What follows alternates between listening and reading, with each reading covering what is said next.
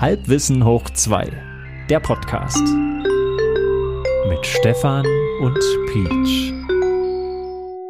Herzlich willkommen, liebe Zuhörer, ZuhörerInnen, Halbwissende, Halbwissender, Halbwissendin, Halbwissendan.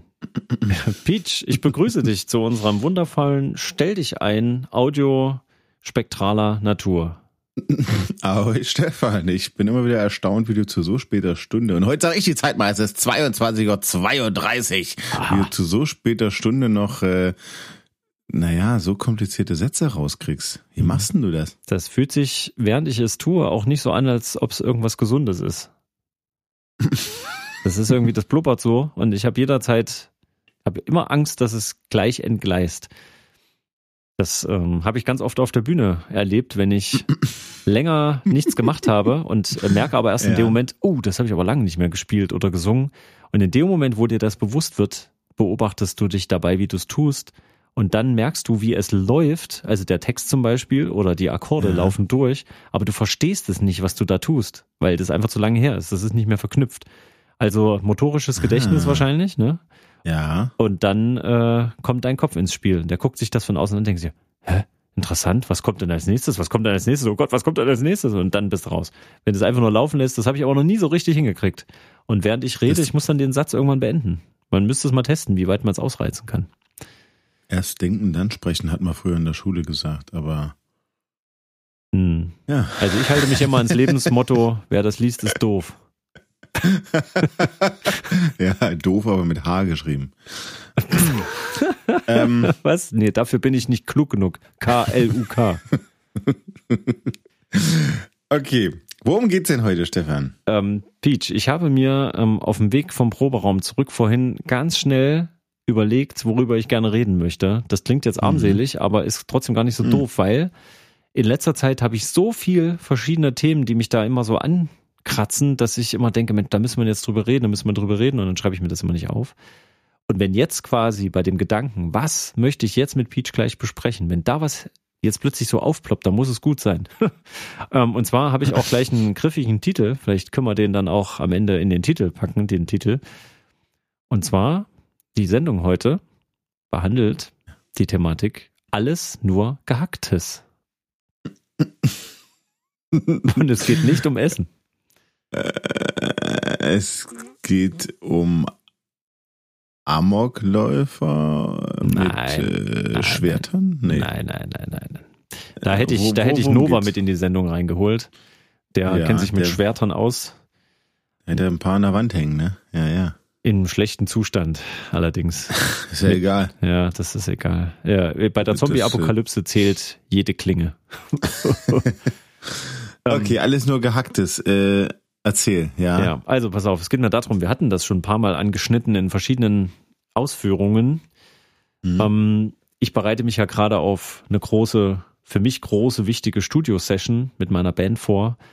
Und das ist die Band, wo ich halt im Wesentlichen Keyboards spiele. Mhm, mhm. auch viel singe, aber es geht halt viel um Keyboards. Und da war ein bisschen diesmal die Herausforderung, äh, nicht nur den Grundsound, der sehr rockig ist mit verzerrter Hammond, Orgel und verzerrten Electric Piano Sounds, sondern eben auch so diese Synthesizer-Ebene mit reinzubringen. Und da habe ich die letzten Wochen und Monate halt immer mal Zeit, die nicht da war, äh, genutzt und äh, habe mal mit Software-Synthesizern rumgespielt. Und ich habe ja auch einen, so einen halb digitalen Synthesizer, hatte ich mir mal irgendwann zugelegt und habe angefangen, damit rum zu experimentieren.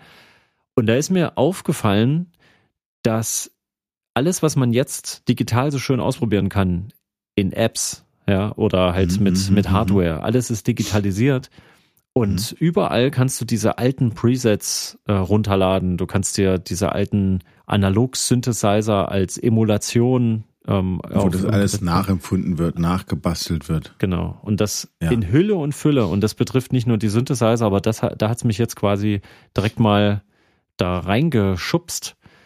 Ähm, wenn ich das so erforsche, auch so vom Live-Sound her, was ich erwarte, was so ein Synthesizer können muss, ähm, ja. ich bin eigentlich eher überfordert mit, also das ist unfassbar, wie viele Möglichkeiten ich habe und erstmal zu verstehen, wie so eine Klangsynthese funktioniert und was sich auswirkt, mhm. wenn ich hier drehe und da drehe und wenn ich dann auch mhm. noch bewusst einen bestimmten Klang haben will. Und dann mhm. kommt irgendwann dieser Punkt, wo du mit irgendjemand die Diskussion führst, Ja, aber das ist alles digital. Das, das ist nichts gegen die analogen Originale. Okay. Das klingt nicht. Oder das was? klingt nicht, genau. Das kann nicht klingen, das ist digital, so digital. Und doch ähm, das habe ich mit der mit der Hammond auch schon. Die Diskussion auch jetzt in Vorbereitung auf die Studioaufnahme mit dem Tontechniker. Ähm, ich habe da einen richtigen Leslie-Lautsprecher, also dieser rotierende Lautsprecher. Boah, so ein Ka- Leslie-Kabinett, sagt man ja wohl, oder? Leslie-Kabinett, richtig. Die sind auch Ja. je nach Ausführung auch richtig teuer und auch teilweise wartungsintensiv. Auch da gibt's Modelle, die sind moderner und kleiner. Ähm, aber du es hast, geht lass mich raten, du hast einen, der hat beides. Der ist teuer und wartungsintensiv. Nee. Ich habe gerade den Marktführer äh, für die digitale Tretmine, also die Emulation, aber mit Ah. robusten Schaltern für den Live-Betrieb und das klingt auch richtig gut. Also klingt letztendlich wie mikrofoniert, also wie so ein Speziallautsprecher mit diesen rotierenden ähm, naja, Hörnern und Also du hast am Ende einen normalen Verstärker dort stehen und da kommt etwas raus, das klingt wie ein Original Leslie-Kabinett. ja, so ziemlich nah. Also wenn du es mit Kopfhörern direkt abhörst, dann das klingt schon richtig schön und ich mache ja alles über Gitarrenamps und dadurch Aber auf der Bühne klingt das doch nicht. Naja, wenn du jetzt Also- einen richtigen Leslie-Lautsprecher mit diesen äh, rotierenden ähm, Hörnern, wenn Dann du das benutzt, du dieses, dann ja. muss das ja, also wenn du direkt vor der Bühne stehst und da ist so ein richtiger Lautsprecher, dann hörst du das. sagen, da merkst du das, dann dieses Schweben, dieses Schwirren. Genau, das, ist kommt anders, von ne? überall. Ne? Ja, ja, genau. Das ist so ein bisschen, keine Ahnung, wie wenn äh, Krankenwagen aus der Ferne kommt, wo du noch nicht genau Mhm. weißt, wo kommt das her. Das kommt theoretisch von überall. Irgendwann kannst du es dann Mhm, gerichtet wahrnehmen. Ähm, also so ein bisschen, ich weiß nicht, ob das jetzt ein guter Vergleich ist. Ähm, aber wenn du das dann über das PA-System, über die große Anlage vorne wiedergibst für das Publikum, was vielleicht 50 Meter weiter hinten steht oder 100 Meter, dann, äh, 100 Meter ist ganz schön viel, ähm, dann, dann ist es ja wieder mikrofoniert. Da musst du dir also Kopf machen, wo stellst du das Mikrofon an diesem Lautsprecher hin? Also ma- ma- manchmal nicht nur eins, ne, sondern auch vielleicht zwei. Dann willst du halt den Stereo-Effekt eben auch haben, also stellst du mehr Mikrofone Ja. links, rechts. Dann macht, wie weit sind die auseinander? Das verändert diesen Klang so grundsätzlich. Und in diesen ganzen Plugins kannst du das ja minutiös genau einstellen. So, und jetzt geht's Mhm. mir um Folgendes. Mir geht's jetzt nicht um die Mikrofonierung von meinen äh, Gerätschaften, sondern ich finde, dass ich kann diesen Unterschied nicht mehr hören. Das ist so fein aufgelöst mittlerweile, auch wenn wir hier in Projekten irgendwas voreinstellen. 44 Kilohertz, 48 Kilohertz, 96 Kilohertz. Am Ende hast du irgendwie noch Auswirkungen auf den Rauschabstand, ja, oder wenn du halt was äh, in der Zeit time stretchen, also du willst dann ein Sample, also eine Datei, die du schon aufgenommen hast, willst du viel, viel langsamer oder viel, viel schneller abspielen oder du manipulierst das mit bestimmten Tools im Nachhinein, dann hat das vielleicht Auswirkungen. Aber das reine Empfundene, das reine Hörerlebnis, das äh, ab einem gewissen Punkt habe ich das Gefühl, es ändert sich einfach nicht mehr. Ich weiß nicht, worum es jetzt da noch geht. Was soll, Du kannst es nicht hören. Willst du mich gerade verarschen? Du? Du hörst sowas. wenn ich mir hier so eine Sound Library an, also die anteste von original analogen, äh, von mir aus Hammond Sounds, von ähm, Wurlitzer, äh, Fender Rhodes Pianos, alles Mögliche, selbst von Flügeln. Das ist unfassbar, wie fein aufgelöst die schon diesen Original Klavierklang abgenommen haben, in wie viel verschiedenen Abstufungen der Lautstärke. Das, äh, so. du hörst das und du denkst, während du das spielst, krass, das klingt jetzt so, als ob ich in ein Studio gegangen wäre, dort würde so ein Steinway-Flügel stehen und dort hat einfach ein Profi eine Woche lang das Ding eingemessen und weiß genau, wo welches Mikrofon steht. Besser kannst du diesen Flügel nicht abnehmen. Es klingt nicht wie in echt, wenn du daneben sitzt, aber es klingt wie ein echter Steinway-Flügel aufgenommen auf einer CD-Aufnahme, die professionell ist. Nur, dass du es auf deinem, von mir aus hier, auf meinem kleinen Tablet, ähm, startest als Plugin und benutzt es halt. Na, Aber wo kommt das denn denn her? Also ich meine, was macht das denn denn aus, dass so ein also wenn du das so ähm, äh, faken kannst, Mhm. also habe ich dich gerade richtig verstanden, da ist halt irgendein Flügel, Mhm. der wird einfach so mikrofoniert, dass ähm, bestimmte Reflexionen auftreten, was auch immer, Ja. dass es halt am Ende klingt wie ein anderer Flügel. Nein, nein, du bildest schon ein, also das ist schon die Grenze, ne? Also es gibt so physikalisches Modeling, ähm, wo du halt den Klavierklang erstmal von Grund auf neu erzeugst, aber ich spreche jetzt eher von denen, das ist jetzt gang und gäbe. Da gibt's halt irgendwo, gibt's einen Flügel, einen ganz berühmten, von mir, nehmen wir jetzt einen Mhm. Steinway-Flügel, Okay. und Mhm. der wird mikrofoniert und wird für die Nachwelt digitalisiert, so wie Bibliotheken. Gibt's ja auch schon, ne? Da hast du Ach halt so, als Ne? Samples, jetzt habe ich Genau, verstanden. richtig. Okay, ja. Und normalerweise, um ganz viel Speicher zu sparen und schnelle Zugriffszeiten zu ermöglichen, ist es halt am besten, du machst halt nur so ein Fiebton, so eine Sinuswelle. Ähm, mhm. Aber wenn du sowas Komplexes wie so ein, eine Klaviertaste, ein Klavierton, dann hast du ja nicht nur, ich hau da mal drauf und jetzt nehme ich das auf, wie so eine, ich mache einfach eine Aufnahme wie auf dem Handy, Sprachmemo zum Beispiel, sondern du bildest ja verschiedene Lautstärkestufen ab. Also wenn du ganz leicht drauf drückst und ja. ganz stark. Und da gibt's ja unendlich verschiedene Abstufungen dazwischen im Analogen. Wenn du es natürlich digital machst, dann legst du ja fest, in welchen Abständen da abgetastet wird, ne? Und äh, mhm. dann klingt das eben, wenn das sehr fein aufgelöst ist. Also wenn du jetzt sagst, okay, ich habe hier, keine Ahnung, ich übertreibe jetzt mal acht bis 16 Abstufungen, wie laut ich eine Taste andrücken kann. Äh, und eben nicht ja. nur eins. Also bei so einem ganz billigen E-Piano, bei so einem einfachen Keyboard hast du halt einen Klaviersound, der an sich. Genau, dann klingt das halt alles total stur und hat halt. Also du kannst natürlich schon sagen, der Ton ist laut und leise, ähm, das hatte ich ja mal irgendwann, glaube ich, erzählt mit diesem, wie das abgetastet wird, woher quasi das Keyboard weiß, dass du gerade einen lauten Ton spielen wolltest, ne, zwischen zwei Punkten. Über die Änderung da über, über, über die Schnelligkeit. Genau, wie schnell bist du da durch zwei Messpunkte genau. durch? Mhm. Ne? Ähm, aber das ändert ja noch nicht den Klang des Instruments. Dazu musst du halt nee. vorher dem gesagt haben, wie klingt denn das, wenn ich es leise gespielt habe und laut, laut gespielt habe. So, mhm. und da komme ich jetzt nämlich zum eigentlichen Punkt, der mich so beschäftigt ich hatte ja schon gesagt, dass ähm, wie ist denn das mit dieser Wahrnehmung? Kann man das noch hören? Kann man das noch fühlen? Wir, guck mal, wir, wir komprimieren äh, Dateien zum Beispiel zu Formaten wie MP3. Ne? Also wir, ja. wir stückeln das, wir nehmen was weg, was vorher da war und sagen, naja, gut, die Essenz ist noch da. Ähm, mhm. Das passt trotzdem noch. Wir machen das bei grafischen Sachen, wenn wir hier Computerspiele, der wir gaukeln uns ja da auch was vor, so virtuelle Welten. Wir sehen zwar, dass das künstlich ist, aber wir können ja gar nicht abschätzen, was da eigentlich alles gerade gerechnet wird und passiert. Nee, ne? Weil, weil, weil irgendwie, Glück. Da gibt's halt so coole Sachen wie, da ist halt ein großes Hochhaus davor, wie bei, bei einem Spider-Man-Game. Und da wurde mal sehr eindrucksvoll gezeigt, dass alles das, was du gerade nicht siehst, ist auch nicht berechnet worden. Sowas halt. Nur die Fassade. Ja. Und also solche, solche Tricks, die überall angewendet werden, ähm, wo ich dann so langsam mich frage, können wir das wirklich noch, also klar, du hast so ein idealistisches Empfinden. Ich habe jetzt das Originalgerät von damals, das ist analog noch hier oder so. Ähm, und ich sehe jetzt hier noch ein, keine Ahnung, ein, ein echtes Bild mit einer Fotokamera aufgenommen, also keine Digitalkamera. Aber kann man das ab einer gewissen naja, Grenze ist ja trotzdem noch? ein echtes Bild. ja, naja, aber das ist ja auch immer noch ein echter Ton, den ich höre. Es ist ja, es geht ja nur darum, äh, ich schaffe ein Abbild ne, der Wirklichkeit, ja. ein möglichst detailgetreues und ab einem bestimmten Detailgrad überschreiten wir doch unsere eigenen Wahrnehmungsmöglichkeiten, das, so dass wir das nicht mehr unterscheiden können. Ist das nicht so? Das Auflösungsvermögen. Hm. Genau, vom Auge, ne, zum Beispiel. Vom Auge, da kenne ich ein bisschen besser aus, aber beim Ohr ist wahrscheinlich ähnlich. Denn, oh, naja, es ist vielleicht auch einfach nur das geschulte Ohr und Auge. Ja, also ich will jetzt nicht behaupten, dass ich, dass mir das überhaupt nicht auffallen würde, wenn da was hm. digital ist, aber es stört mich nicht in dem Maße, wie es einen Puristen stört, weil solange es den Effekt erzielt, also solange es bei mir eine Emotion hervorruft und dass ich sage, oh, ich mag das mit diesem Instrument zu spielen oder im Kontext der Musik macht das genau das, was es soll, dann würde ich jetzt nicht diese Spur des Synthesizers, den ich da irgendwo drüber gespielt habe, plötzlich auf Solo schalten, dass ich nur den höre und nichts anderes. Und hier, hörst du das? Hörst du da? Genau da? Die Frequenzen sind ja. leicht anders. So, das, mhm. Wo ist da die, die Grenze? Fragst du mich jetzt? Ja. Wo soll ich das denn wissen? Haben wir die schon überschritten? Also wahrscheinlich schon längst. Also ich kann nur als Beispiel bringen, ich äh, bilde mir ein, dass ich selektiver höre mit den Jahren.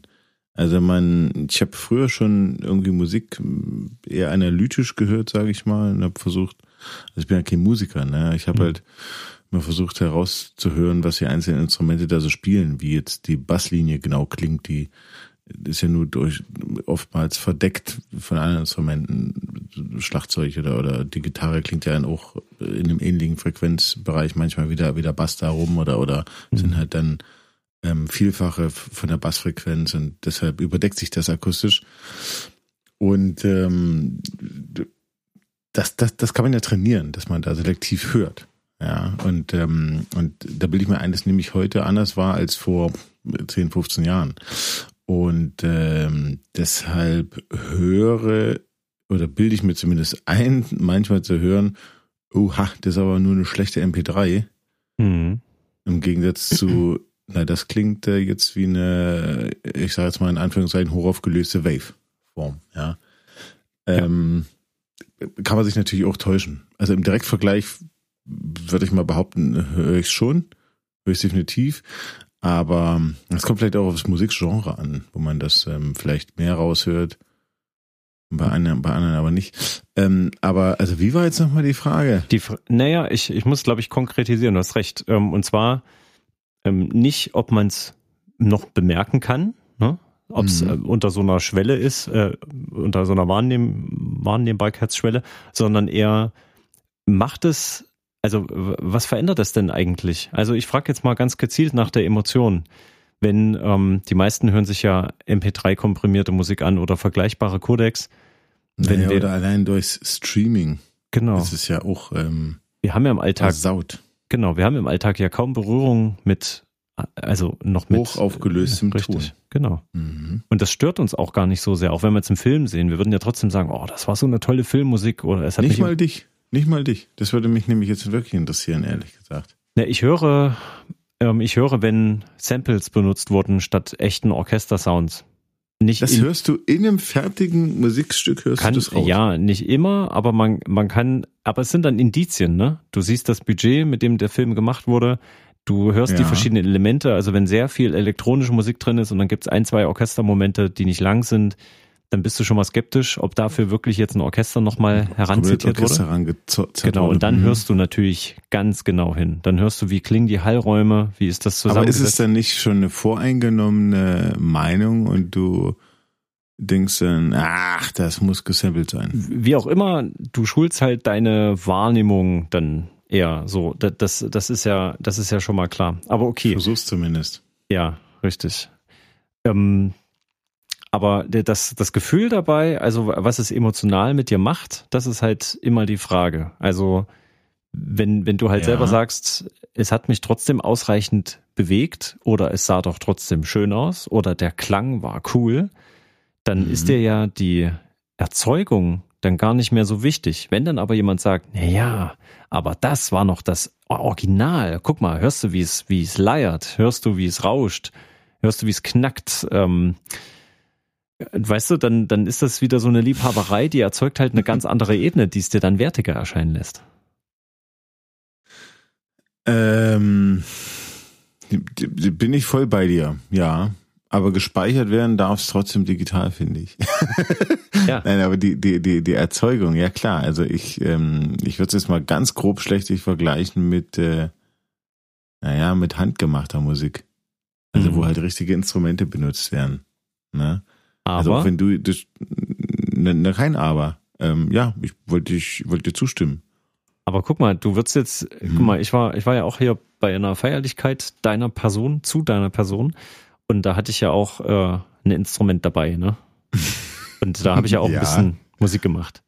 Hätte ja. ich jetzt aber an dem Tag irgendwie gedacht, komm, nimmst das E-Piano mit, wir machen mal richtig Radau dann wäre ich ja trotzdem ein echter Musiker mit echter Musik gewesen, aber mit einem digitalen Instrument. Und ich bin mir ziemlich sicher, dass es, das hätte dich nicht gestört. Du hättest jetzt nicht gesagt, ach, das ist ja nur ein E-Piano.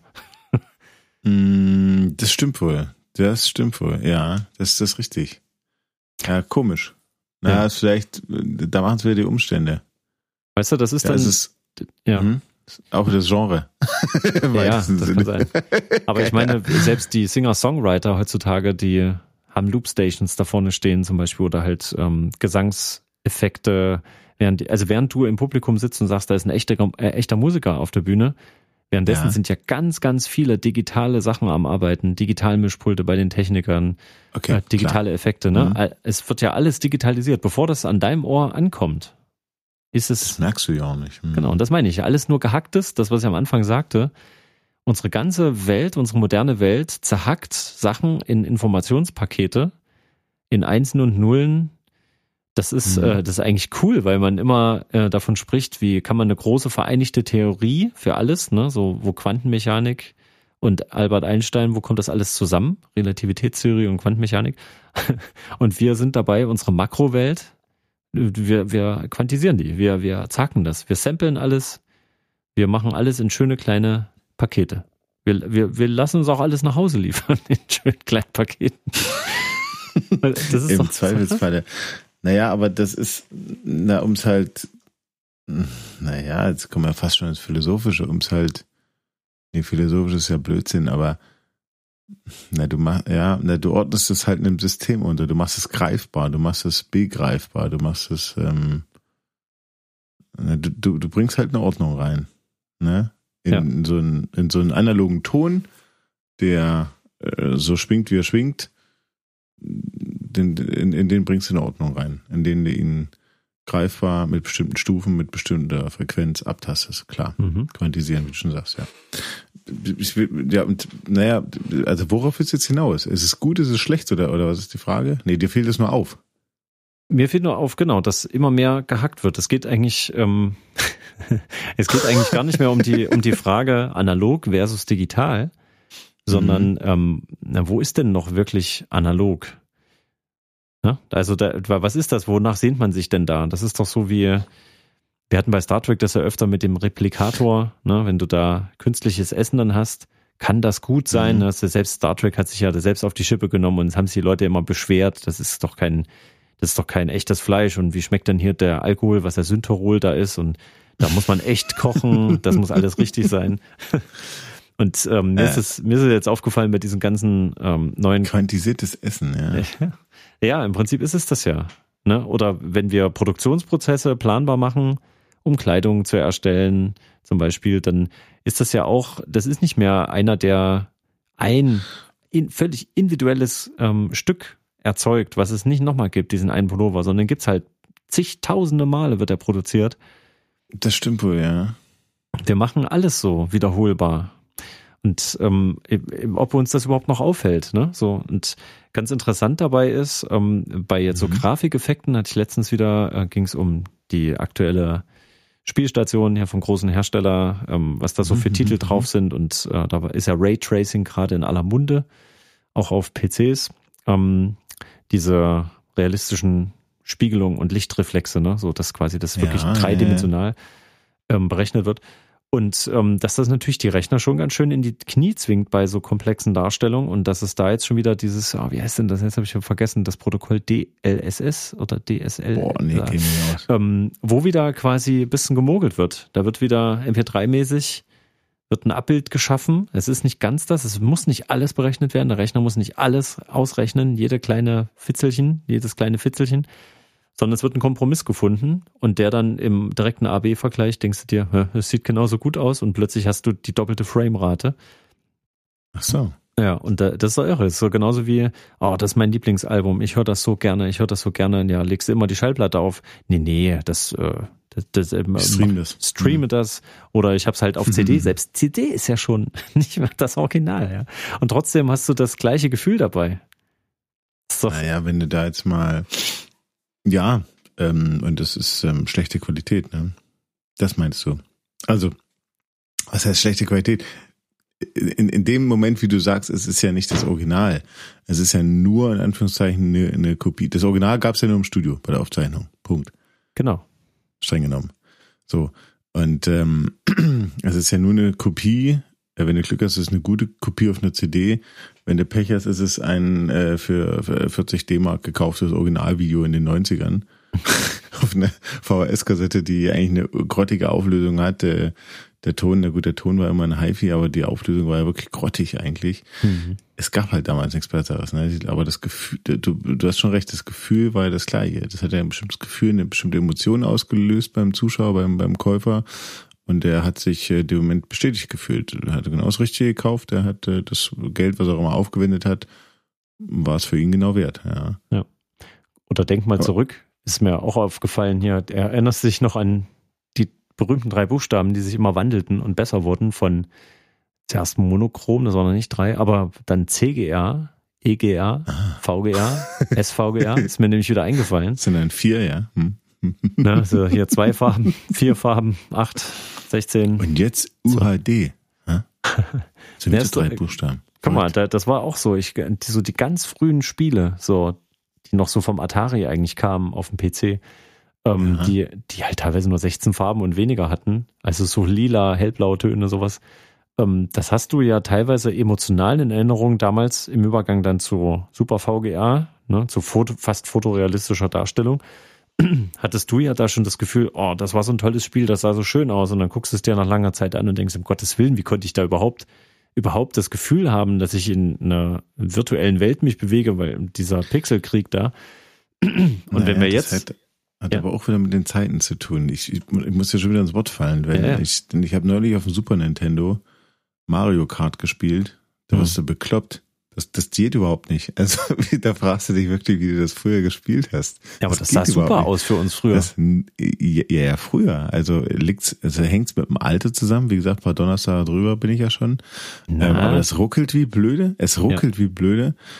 Ähm, die, gut, die, die Pixel, naja, also das, das Ruckeln, das ist das Schlimme. Ja, das die, flimmert, die, du hast keine Kantenglättung. Sehr geringe Bildwechselfrequenz. Da, das nervt eigentlich. Diese Kantenglättung und dass das alles grob aussieht, das ist gar nicht so schlimm. Ja. Aber das Ruckeln und, ja. und dadurch kannst du gar nicht, also ich finde, du tauchst gar nicht richtig ein und kannst naja, du, du kannst ja gar nicht richtig reagieren, finde ich, weil du von dem Ruckeln so abgelenkt bist, dass du gar nicht richtig spielen kannst, finde ich. Ja, das sagst du aber von heute aus, ne? Ich meine, jetzt so aktuelle ja. Zocker, die versuchen immer ihre, naja, als 60 Frames ist ja quasi schon peinlich, ja, 60 Bilder pro Sekunde und ich, ich komme noch aus einer Zeit, ja, da war das, da war das der Gott-Modus. Also wenn du das geschafft hast, äh, mhm. in einer wirklich 3D-Welt, in einem, keine Ahnung, Autorennspiel, 60 Frames, das, das gab es eigentlich überhaupt nicht. Da musstest du ja alle nee. Details ausschalten.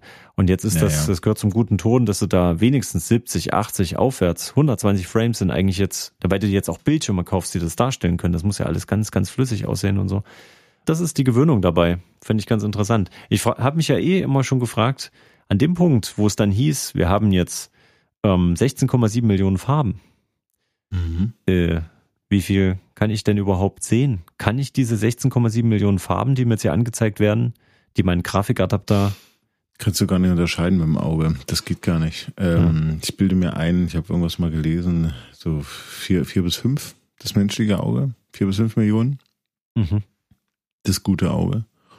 Ähm, aber die Frage ist, ob die vier bis fünf Millionen, die du unterscheiden kannst, in den 16 Millionen dabei sind. Ah. Vielleicht sieht's okay. ja trotzdem für dich unrealistisch aus. Kann ja, aber es gibt ja in der Tat noch höhere ähm, Farbtiefen. Ne? Darauf wolltest du ja wahrscheinlich hinaus, oder? Ja, aber also, ja, ne, weil wozu gibt sie denn dann, meine ich, wenn, wenn es sowieso schon.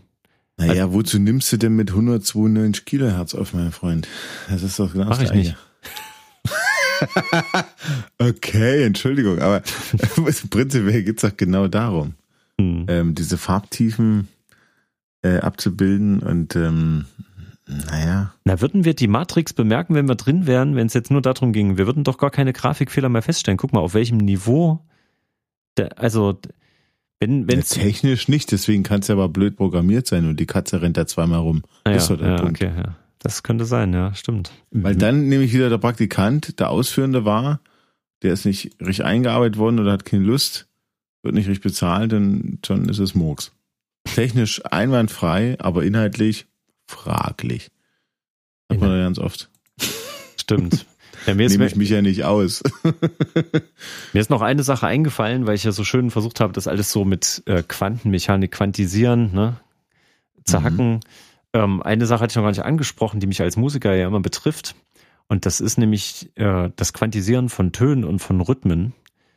Ähm, ja. Quantisieren von Tönen kennen viele unter dem Begriff Autotune, ne? dass mhm. eine Software quasi guckt, was hat denn der analoge Sänger da eigentlich gemeint und zerrt das dann brutal dahin, wenn du das willst. Und dann klingt das eben nach diesem Autotune-Effekt, den ja selbst der Laie mittlerweile auch hören kann. Ähm, und Wo wir wieder beim geschulten Hören sind. Genau. Und der Profi, der geschulte Hörer kann auch hören, ob eine Gesangsspur nachbearbeitet wurde, ähm, ob die gerade gezogen wurde. Nicht immer, aber das kann man schon ziemlich gut ähm, erkennen. Und es gibt auch rhythmisches Quantisieren, das äh, wissen ja viele vielleicht gar nicht. Gerade bei elektronischer Musik, die ist quasi von alleine schon quantisiert, wenn du mit festen Bausteinen arbeitest. Aber mittlerweile so. ist das, ja, also wenn du da so fertige Loops, heißt das ja dann immer so kleine Rhythmusfetzen, Versatzstücke und ähm, ja. wenn du dann alles elektronisch machst, dann wird eigentlich immer automatisch alles schön auf eine klare Eins, auf eine klare feste Zählzeit gesetzt, so dass das auch immer taktsynchron ist, auch Echos, die erklingen. Das würde man von alleine gar nicht anders einstellen. Das müsste man schon ganz bewusst, ähm, müsste man sich dem widersetzen. Wenn natürlich ein echter mhm. Gitarrist zu sowas spielt, dann hast du wieder so dieses wilde Element, aber wenn man mit elektronischen Element arbeitet, dann arbeitet man mit Click-Tracks. Dann hat man durchgehendes Tempo. Und man muss sich dann schon Mühe geben, Tempo-Tracks zu erstellen, die individuell sind. Also es startet schneller, als es dann am Ende vielleicht ausklingt, das Lied. Das kann man dann alles wieder machen. Aber normalerweise würde ich jetzt als Musiker, ich habe hier, ich will einen Song ausprobieren zu schreiben, ich arbeite so vor mich hin, da sage ich, okay, mache ich mal das Metronom an, Tempo 120 zum Beispiel, und dann lasse ich das erstmal so laufen. Mhm. Das ist gang und gäbe. Also das ist halt interessant, dass man sich sowieso auch daran schon gewöhnt hat, dass man dann als das Musiker sich eher bewusst widersetzen muss und sagen, nein, ich schalte das nicht ein oder wir programmieren das Metronom jetzt wieder nach uns Menschen und wir versuchen nicht den Song nach dem Metronom zu schreiben. Vielleicht auch eine Frage der Aufnahmephilosophie, oder? Aber ich hatte das auch schon beobachtet bei, bei Songs, dass die äh, schneller aufhören, als sie anfangen, ja. Und ich frage mich immer, ob es ein Fehler ist oder ob es äh, ja, ob ob ob, halt einfach so passiert ist, ob die Musiker dann schneller gelaufen sind, sage ich jetzt mal, während der Aufnahme, oder ob es ähm, na, ob es halt gewollt ist, ne? ob es ein künstlerischer Effekt ist. Weiß ich ja nicht. Weißt du nicht. Im ja. besten Falle merkst du den Übergang nicht und kannst jetzt nur hinterher messen oder sagen, ah, stimmt, das ist jetzt irgendwie viel schneller als am Anfang oder langsamer. Aber es stört halt nicht, weil es organisch ist. Weil es genau, weil es organisch ist, ja. richtig. Dann ist es nicht schlimm. Ähm, und es und dadurch ist es viel besser, finde ich, als das rein elektronische. Das wollte ich ja vorhin sagen. Dieses handgemachte. Ja. Das Trotzdem bleibt für mich natürlich der Restzweifel, ist es ein Fehler? Also Fehler klingt immer so so richtig negativ, aber also Fehler Fehler müssen ja nicht was was Schlimmes sein. In, in, in nee. Japan sagt man ja, äh, äh da, da wirst du ja, wenn du einen Fehler findest oder einen Fehler machst, so, sogar gelobt ne? weil du ja nur anhand eines Fehlers lernen kannst oder ja, weil auch andere richtig. anhand dieses Fehlers lernen können. Das, das ist, das ist genau die, die große ähm, äh, Frage. Also wir, wir können das alles identifizieren, dass das passiert ist, dass es da, dass da irgendwas gerade gerückt wurde, was, da wurde was mhm. digitalisiert, quantisiert. Aber ob das emotional auf uns einen Effekt hat, hat wohl eher was damit zu tun, was wir auch für einen Anspruch an die Sachen hegen und ob wir uns noch überraschen lassen wollen. Ne? Es steckt ja weniger Überraschung drin. Je mehr es gerade gerückt ist, je mehr es geplant wurde. Genau, genau. Das könnte dann irgendwas sein, aber ich glaube, das ist dann eher so ein intuitives Gesamtgefühl. So wie eben, ob man das Gefühl hat, ich glaube, ich bin in der Matrix. Könnte es sein, dass das nicht die reale Welt ist? Vielleicht ist es dann am Ende nur so ein Gefühl, was es dann macht. Bin in der, bin in der Truman Show, in der Halbwissen hoch 2 Show. Die hoffentlich auch nächste Woche wieder erklingt, wenn es wieder heißt Halbwissen ist das alles nur ein Traum? hoch zwei natürlich, meine Güte. Ein Traum hoch zwei.